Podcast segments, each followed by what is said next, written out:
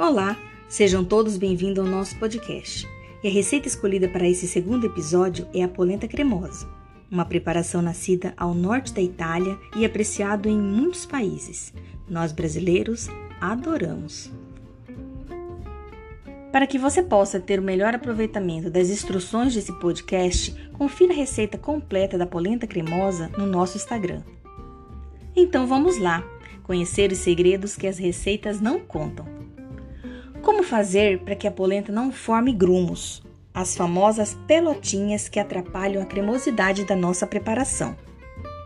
O segredo é dissolver o fubá que será usado na preparação da polenta em água em temperatura ambiente e ir adicionando aos poucos essa mistura ao caldo que já está aquecido e onde será preparado a nossa polenta. Vá mexendo com fouet ou espátula para que a mistura se incorpore e, e se dilua por completo. Se durante o processo de cocção você perceber que a polenta está mais consistente do que você gostaria, não se preocupe, ainda dá tempo de corrigir.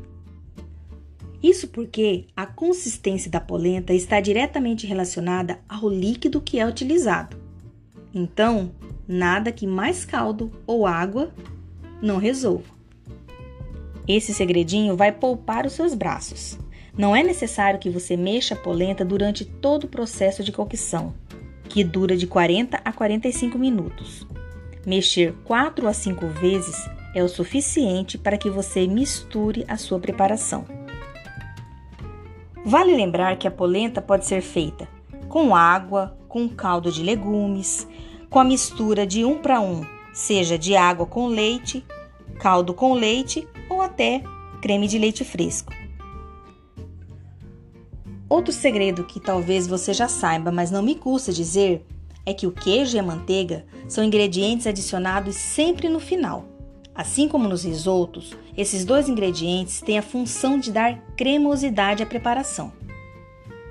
Se você adiciona o queijo e a manteiga no início da cocção da polenta, a gordura da manteiga vai se separar e o queijo vai grudar no fundo da panela, e isso não é nada bom. A polenta cremosa, além de ser deliciosa, é um prato muito versátil. Pode ser servido como entrada, prato principal e guarnição, os molhos podem ser os mais variados, desde cogumelos, carnes, ragu de linguiça, rabada, molho de tomate, entre outros. A polenta é verdadeiramente um coringa. Existem muitas outras formas de se preparar uma polenta. Além da polenta cremosa, ela pode ser frita, grelhada na chapa, assada ou servida na tábua.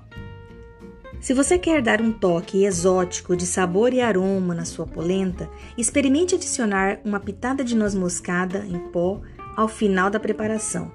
Garanto a você que vai ser o maior sucesso. Chegamos ao final de mais um podcast. Segredos que as receitas não contam. Até a próxima e forte abraço!